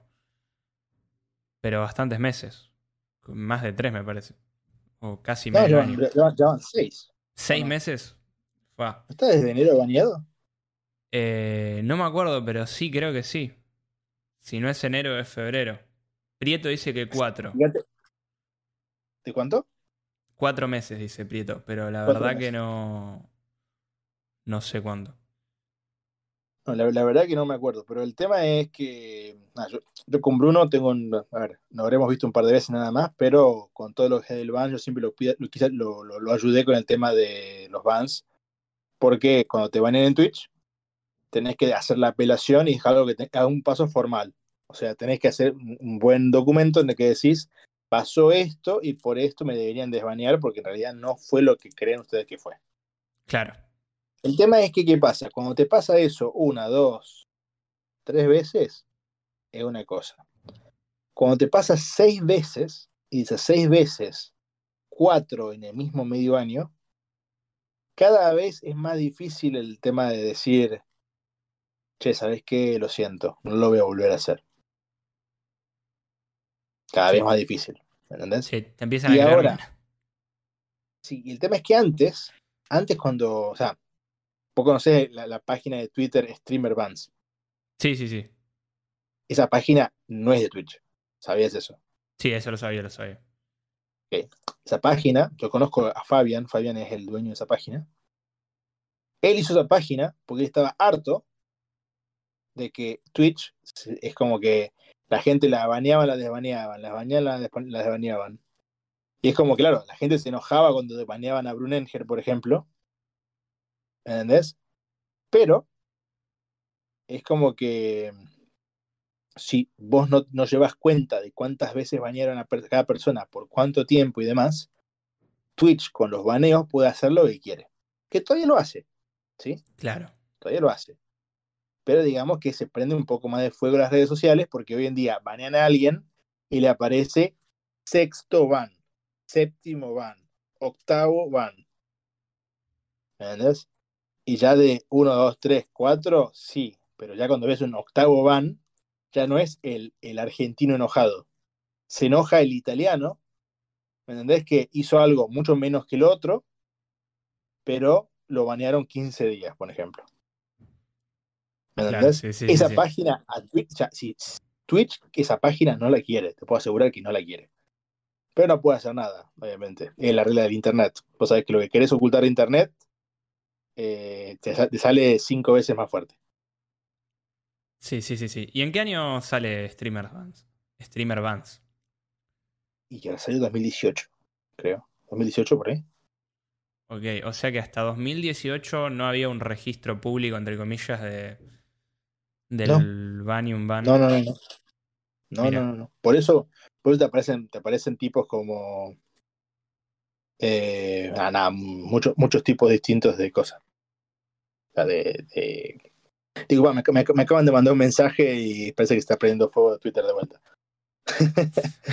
Eh, la nu- nunca sigan, chicos, por favor, nunca sigan a Porque hay Bardo. Porque después termina todo mal. Eh, no, lo que te decía, eh, cuando Fabian, Fabian es un chico de Alemania, un programador, crea esta página, él pensaba de que es como un registro para él. Después se dio cuenta la cantidad de gente que, que, que está interesada en eso y el movimiento que tiene esa página, ya, ya- ya está por llegar a los, a los medio millón de seguidores. Medio millón de seguidores. ¿Me entendés? Ok. Una Sí, sí, sí. página hecha por un chico. Es una, es una locura, una locura. Y la utilizan, todo el mundo la utiliza como cuando tengo que a- hacer un anuncio de un ban o hablar de un ban, usan un screenshot de Streamer Bans. Sí, sí, sí, sí. Que antes, antes, antes tenía otro nombre, creo que antes, antes se llamaba Twitch Bans. Y lo cambió Porque no puedo usar porque, el nombre por, de Twitch. por lo, por lo de Twitch. Mm. Y, y nada, a ver. eh, cuando te sepa, poniendo, poniendo el tema de Brunenger ahora, ¿no? Brunenger lamentablemente es nuevo y todos los bans de Brunenger están ahí. Sí. Algunos sí estuvieron bien, otros quizás no, pero ya tenés seis bans. Eh, ahora es merced de Twitch si quiere que Brunenger siga o no. El tema es que, bueno, Brunenger a mí no me parece mal tipo. Es muy, es, muy chico todavía. Recién está ahora. nada, cumplió ahora 17, 18. O sea, justo el año de la pandemia, no, no sé cómo, cómo seguirá con la escuela, todas esas cosas. Y tuvo una vida, viste, bastante. Si, si viste el video de 9Z de Brunenger o viste el- toda el- la vida de él, El problema es que Em, No lo vi, no hay forma de justificar por qué te tengo que meter de vuelta. ¿Por qué te tengo que dejar volver a entrar si ya me dijiste que no va a volver a pasar cuatro veces? Claro. Y además, si lo dejan, si lo dejan, vas a tener a toda la gente que la bañaron cuatro veces y no le contestan los mails, ¿por qué a él y yo no? Que en realidad, si Twitch te quiere desbanear, es Twitch. O sea, no, no es que no, no puede ser, eh, no es una injusticia, simplemente porque es algo privado. Claro, claro. ¿Me entendés? La cagada de un ban de Twitch, que mucha gente acá no se da cuenta todavía. O sea, ahora, bueno, Bruno ahora está, ahora está en bulla, ¿viste? Y está pasando bien porque volvió a streamear o está súper motivado. Pero la cagada es que él no puede aparecer en ningún stream de Twitch. Sí. Él en los Cosco Army Awards no va a No poder estar, ir. ¿me entendés? Claro. A- a- a ese nivel voy, ¿me entendés? Como un ban en YouTube, este, banean la cuenta. Y un ban en Twitch, obviamente que bueno, hay un chico, un chico muy conocido que lo banearon, que se llama Mortedor. Sí. que todo el mundo en mi stream, eh, bien y como Mortedor, que, ¿qué onda Mortedor? Eh, que le- ¿Vos crees que lo van a desbanear? Y el tema es que, la realidad cuál es, a Mortedor no le conoces la cara. Se puede hacer una cuenta que se llame eh, Criollitas 4, ¿entendés? Se cambió el nombre, es que tengo un paquete de criollitas, por eso me acaba de salir el nombre, ¿no? Pero lo que voy es, te cambias el nombre y volvés a empezar y ya está. Si Brunenger hiciera eso, ya la gente sabe quién es Brunenger. ¿Me Claro. entendés? O sea, si me banean a mí, o sea, yo no soy conocido, ¿verdad? Yo no, yo no soy influencer de redes sociales. Pero se sabe quién soy yo. Yo no puedo hacerme una cuenta distinta. Me van a bañar al toque porque saben quién soy. Que aunque me cambie la IP, me cambie la PC, me cambie de todo, saben, saben qui- quién soy yo. Y eso no es por ser, como digo, no es por ser influencer o ser famoso, sino que soy básicamente como conocido. Sí, sí, sí, sí. Entiendo a lo que vas. Lo, lo- lo mismo, ¿viste, viste el tema este de, de Twitter con los verificados, que están todos enojados, que verifican a cualquiera, según ellos? Sí, sí, sí. Y es como que lo, que le, hoy le contesté a Neko. Neko es un streamer de, de LOL, que está viviendo acá en Inglaterra, también es argentino. Sí, lo conozco. Saludos, Nekito, quiero una banda. Eh, Neko me dice, ¿y para qué sirve el verificado entonces? Y la verdad, el verificado en Twitter es que, como Twitter es una herramienta que ya se conoce como medio de comunicación masivo, si, o sea, si vos posteas algo ahí, por ejemplo, se crea alguien una cuenta que se llame Darm-bajo-bajo, con tu misma foto y tu mismo banner, copia un par de tus tweets y dice algo súper horrible contra toda una, eh, una religión, y esa, eso le hacen un screenshot y lo postean en otro lado, te empiezan a difamar o te, te roban la identidad, ¿me entendés? Y después vos a quién, a quién te podés, a quién le puedes quejar con eso. Claro, claro. Vos a nadie, porque nada, yo a nadie. Pero si yo soy, por ejemplo, eh, un político, ¿me entendés? Twitter no se quiere comer la demanda del político de, che, dejaste que esto pasara. Por eso lo que hacen es, ok, vos sos político, vos sos, sos una- sos un personaje reconocido, toma este tilde que dice que esta cuenta son tweets tuyos. Así que cuidado a quién le pasas la cuenta. Claro. Sí, lo que sí es una figura pública. es básicamente eso, ¿me entendés? Sí, que sí, bueno, pasa con las marcas, pasa con la gente, bueno, los, los famosos. Hoy en día es como que, viste, te, tenés verificado y es como que mi opinión vale más. sí. Sí, Es lo que la gente cree, ¿me entendés? Y vos, vos ves ahora que, bueno, ahora, que empezaron a dar verificaciones de vuelta y verifican a gente que sea parte de equipos de esports, porque claro, Twitter quiere que haya más, más comunicación de esa, porque son gente que, o sea, la gente de los, de los esports, son gente que tuitea mucho y eh, nada, le da más tráfico a la página, ¿me entendés? Sí, sí. Eh, y por eso, bueno, le dan un poco de bola y empiezan a verificar cuentas. Y vi, vi un par de gente que es como, oh, estoy en el club de los verificados. Y ponía, mirá mi almuerzo de verificado. Y es como, bueno, bueno, está bien. Sí, sí, Todo sí. bien. Sigamos con otra cosa. Eh, pero bueno, digo, pa, me, me- me- fui por las ramas. no, no pasa nada. Eh, ¿Algo más que quieras saber del Free Brunenger? Eh, no, pero sí con lo relacionado a Ouya, Trovo, eh, plataformas chinas. eh, quería saber qué te parecía, si había alguna a la que le veías futuro. Y tenía una duda de eh, el tema del partner, porque yo tengo entendido, capaz que me estoy equivocando, que si sos partner de Twitch, supuestamente estás cediendo tu exclusividad a la plataforma. Y bueno, acá pasa que todos los streamers están streameando en otra plataforma y no les, no les sacan el partner, siguen streameando tranquilamente. Ok, empecemos con el tema de las plataformas, después eh, de- de- lo, del, lo del, eh, lo de- lo del partner y después hablamos de las plataformas. Dale, dale. El contrato de Twitch de partner, la gente no lo lee. Depende que diga ese contrato. ¿Ok? Depende que diga ese contrato, toda la relación de partner con Twitch. Ahora, ¿qué pasa en ese contrato? La mayoría de esos contratos dice entre sus cláusulas que todo el contenido en directo se tiene que hacer en Twitch. Si no lo hacen, Twitch puede, entre otras cosas, sacarte el verificado. Ahora, no quiere decir que Twitch te va a sacar el verificado. Pero ¿qué pasa? Vos pensarlo de esta manera. Un partnership quiere decir una asociación. Yo te doy beneficios, vos streameas en mi plataforma. Y ese, esa- es- es- eh, ese contrato es exclusivo porque lo que te está dando Twitch a vos es bastante más de lo que Twitch le está, le, te- le estás dando vos a Twitch. Claro. Bastante más. O sea, lo- la transcodificación, que es una cosa que yo peleo mucho, porque yo no tengo ni afiliado. Y, y, por qué- y para que la gente me pueda ver, yo tengo que transmitir en 480p. eh, es muy caro. Es muy caro. Mantener la plataforma funcionando es algo muy caro.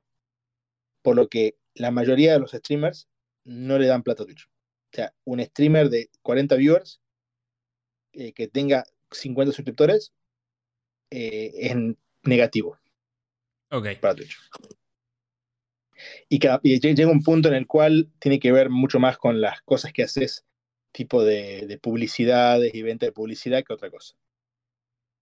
Pero eh, vamos al tema este de, eh, de la exclusividad. Puede ser que en tu contrato no diga eso. No, no leí tu contrato.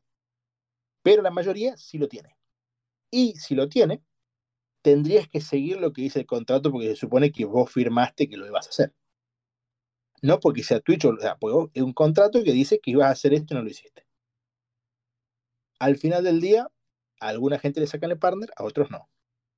Yo vi últimamente eh, que a un par de gente sí le sacaban el partner, que son de Argentina. Y cuando sacan el partner no podés pedir la afiliación. O sea que no tenés más suscriptores ni nada. Ok. Vos tenés que ver si te conviene o no. Ahora, ¿qué es lo que haría yo, por ejemplo? O sea, yo no vivo del stream. Y dudo mucho que viva del stream en algún momento. Pero si para mí, ponele, ¿no? Yo de Twitch gano 500 dólares. Y Buya me dice, te voy a pagar 600 para que streamees mi plataforma. Yo no te voy a decir que lo tomes o no. Yo lo que te voy a decir es que no postees en todos lados de que estás haciendo stream en dos plataformas. Porque, ¿qué pasa? Al, al vos haber infringido tu contrato, si te banean de Twitch alguna vez y no te quieren más, porque puede ser que no te quieran más, tienen todas las razones y verificaciones para decir, ah, pero ¿sabes qué? Vos te fuiste a Buya en 2019, en 2021, a casa, Claro. y no querés eso. Te puedo asegurar que no querés eso. Si a vos te viene Buya y te dice, che, te voy a pagar lo que Twitch no te va a pagar en tu puta vida, yo hablaría con Twitch, che, sacame el partner, voy a hacer mi plata y vuelvo después. Es lo que yo haría, personalmente. Si Bien. Twitch no lo quiere hacer, bueno, pero o sea, yo, me, o sea, yo, ten- yo tengo la, yo tengo la creencia de que uno tiene que irse la- por la puerta grande. Tiene que darle las manos a todos e irse por la puerta grande. No queda bien irse por la puerta de atrás. Bien. Eso por un lado. por el lado de las plataformas chinas, Buya no fue la primera, no va a ser la última. Ya pasó Nimo, pasó Nono, pasó Mixer. No sé si se acuerdan de cuál, las que vinieron antes de Mixer. Gaming TV. Eh, yo en ese momento no consumía, me parece. Pero. Mira, eh, hay una brutalidad de plataformas. Marcat dicen acá en el chat. ¿Cómo? Marcat, nombra a Lil Bravo. No, no te escuché bien, disculpa. Marcat, nombra a Lil Bravo una plataforma china, debe ser. Mm, no, no, no, eso no, eso no lo ubico. Quizás hay, hay, hay otras que son de también, puede ser que sea una de esas. Pero lo que te digo es, ¿alguien va a ser más grande que Twitch? De las plataformas chinas, hay plataformas chinas que son más grandes que Twitch. Claro, pero mucho más. La, la, la, que es dueña de Nimo TV en China tiene streams de un millón de personas todos los días. Tiene streamers, eh, un, es como un, streamer comiendo que tiene un millón de viewers. ¿Entendés? O sea, es increíble lo que es el streaming en China. Es un, un nivel que no te puedes imaginar. Ahora, ¿tiene futuro eso en Argentina? No, no, no creo. Yo creo, que, yo creo que la mejor plataforma para hacer streaming es Twitch. Y si alguien le va a ganar a Twitch, va a ser YouTube y no va a ser, y, no va a ser porque Twitch sea mejor. Ahí digo, porque YouTube sea mejor. Va a ser porque Twitch no hizo lo que tenía que hacer. Yo creo que el endgame, ya en el endgame, no hoy, no en 2025, pero en el futuro, YouTube le va a ganar. O sea, YouTube es extremadamente más grande que Twitch. Sí, sí, eso ni hablar. Órdenes de magnitud más grande que Twitch y gana órdenes de magnitud más plata que Twitch. ¿Sí? Bien. Sí, sí, tiene todas las cartas para ganar la partida, digamos. No solo tiene las cartas. O a ver, yo creo que las cartas en este momento, Twitch tiene mejores cartas. ¿Sí? El tema es qué pasa. Vos tenés que, el streamer no, no tiene que pensar en, el, en ese plazo el, streamer no tiene que pensar en el plazo ese. El que trabaja en marketing quizás sí.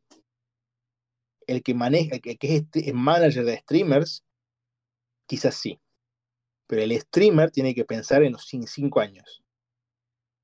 O sea, si sos un streamer bueno, en cinco años tenés que hacer la plata para vivir el resto de tu vida. Y vos decís, ah, bueno, eso en Argentina no pasa. Yo te puedo asegurar que hay varios streamers en Argentina que si hicieran bien las cosas, con las páginas de apuestas, con bulla y con todo esto, en cinco años hacen la plata con la que pueden vivir el resto de su vida. Bien. Sí, sí, te creo, te creo. Por ahí hace cinco años no te creía, pero hoy en día te creo que es muy posible.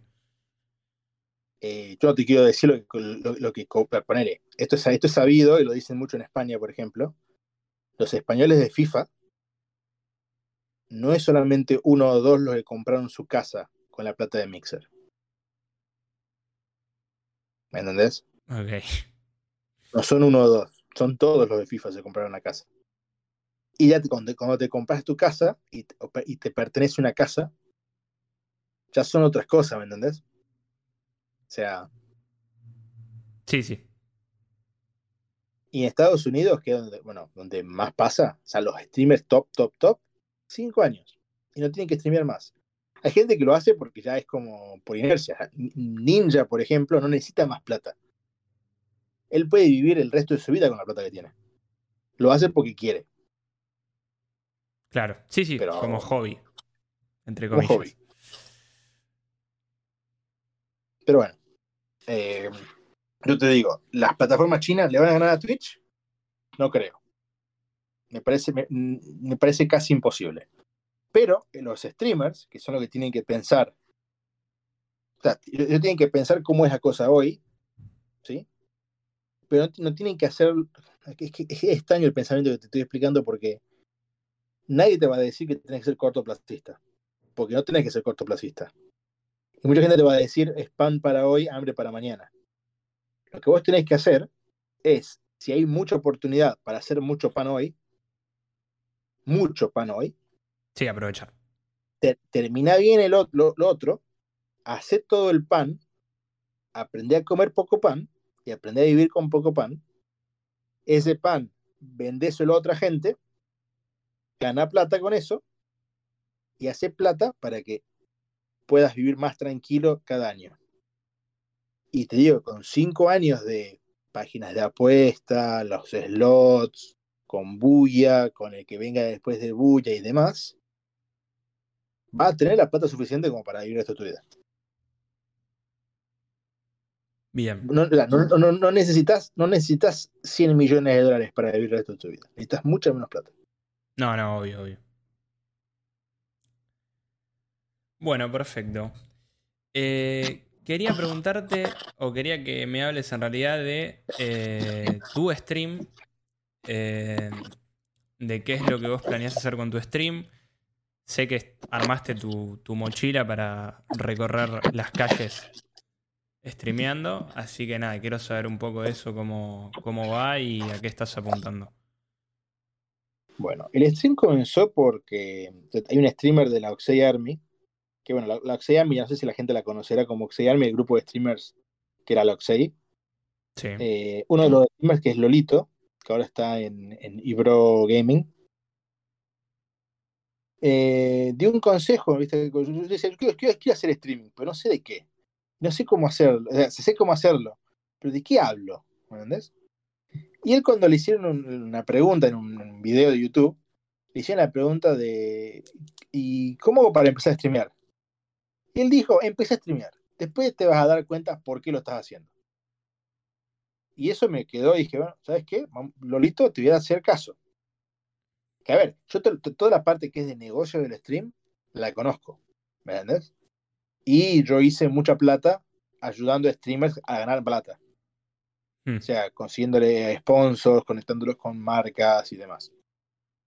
Pero, o sea, y, de, qué contenido les sirve, cómo hacer, o, sea, cómo eh, hacer como un content plan para que tengan que, o sea, trabajen menos y hagan más. Pero nunca lo hice yo. ¿sí? Porque a mí, la verdad no me parece que, o no me parecía en su momento, es como, que, que iba a hablar yo? ¿Por qué la gente venía a verme a mí? Yo no soy, no soy un influencer de re- redes sociales. Eh, y me puse a hablar nada más a la cámara y veo que la gente le empezó a copar. Y después la misma gente volvió. Y hay gente que me pregunta en Instagram todos los días, che, me extraño tu stream, venite. un stream. Y nada, y ahí me puse a pensar, che, si, si le meto más el stream, ¿de qué hablo? ¿Me entendés? Y pruebo cositas. Hay cosas que funcionan, cosas que no. Y sigo probando cositas. Y ahora, bueno, me entusiasmé con lo de la mochila IRL, como bien dijiste, en la cual ahora tengo otro amigo que vive en Londres, eh, que se llama Juan Pablo, es un programador que vive acá en Londres, que lo conocí porque él tiene un podcast que escucho todos los domingos. Y nada, se prendió con el tema de la mochila IRL lo que vamos a hacer es el próximo sábado, al, al final íbamos a hacer un stream mañana todo a, a full haciendo IRL en Londres, pero como es la final de la, de la Eurocopa, Londres va a estar como hasta la pija de canas, por todos Claro. lados.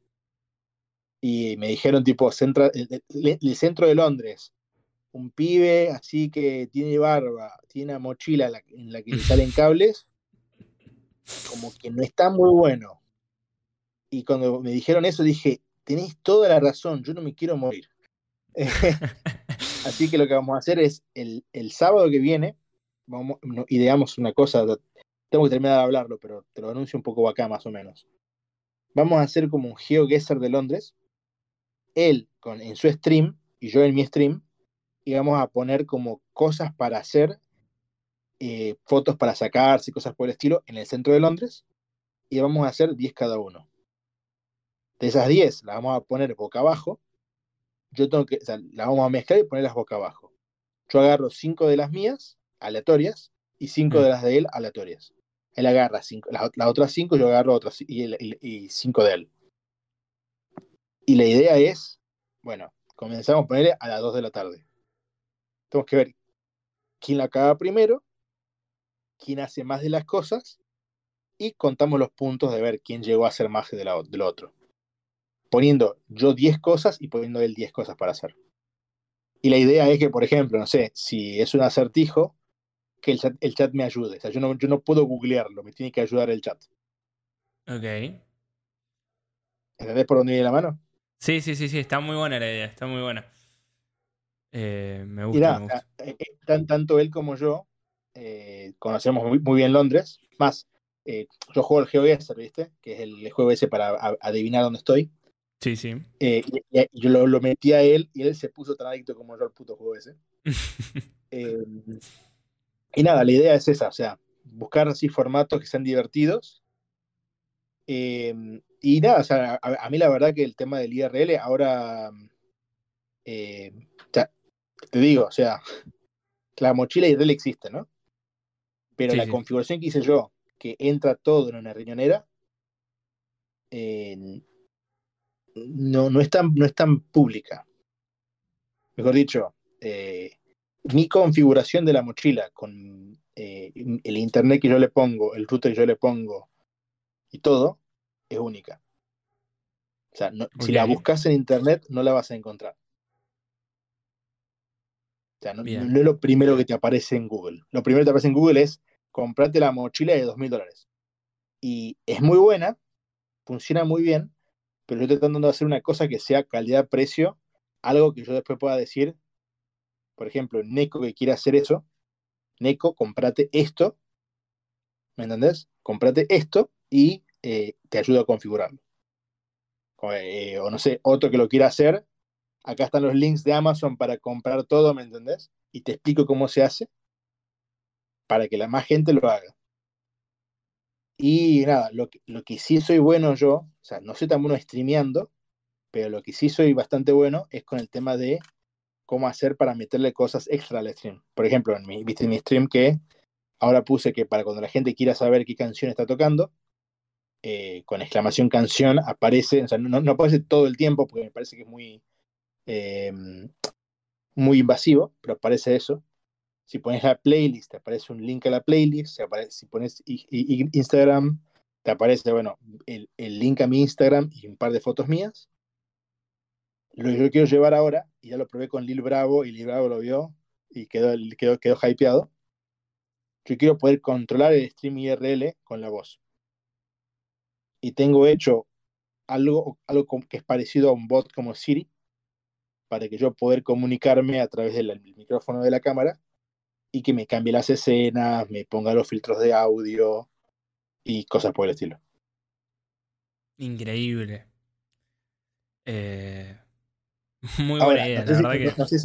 No sé, si, llegaré para el sábado para tener todo listo, pero es bastante increíble las cosas que podés hacer. Ok, acá preguntan, ¿sería como una Alexa? Tengo entendido que sí. Sí, ah, dije Siri porque es la del teléfono, ¿viste? Eh, pero nada, Alexa, Alexa la que, la que tenés en la casa. Viste como el, el, OK Google, o creo que se llama Hey Google, no sé cómo se dice en Sí, sí, sí. Eh, bueno, básicamente yo tengo, tengo un amigo que él maneja muy bien OBS, que se llama Redcito. Yo le puse mi, mi comando para que se active, es che Redcito. Digo, che Redcito, va, va a aparecer. Bueno, me encantaría poder mostrártelo, pero no tengo luz si tuviese luz te mostraría cómo funciona ahora. Pero básicamente yo digo, che Redcito, y sale una foto de Redcito, más, incluso si, si, si, te está escuchando Redcito ahora me va a matar. Pero eh, le pedí, eh, mandame por favor un audio diciendo qué necesitas. Así, y él me mandó un audio que diciendo qué necesitas. Yo agarré ese audio, lo tuñé un poco porque él habla bastante bajito. Y cuando yo digo che Redcito, el OBS me abre una escena en la cual eh, me, visualiza una, una, una, escena, no una escena, una, una fuente, un source, en el cual aparece la cara de Redcito y eh, me, responde qué necesitas. Y yo le digo de ahí, por ejemplo, abrir el mapa y me va a mostrar un mapa. O cambiar la escena y me va a cambiar la escena. Mira. Eso es lo que vamos a probar el sábado que viene. Sea, eh, bueno. funciona, en la, funciona en la misma PC. Yo quiero, con el micrófono de mi casa. Quiero probar si con la cámara funciona también. Claro. Sí, sí, la única forma que tenés de probarlo es salir a hacerlo, básicamente.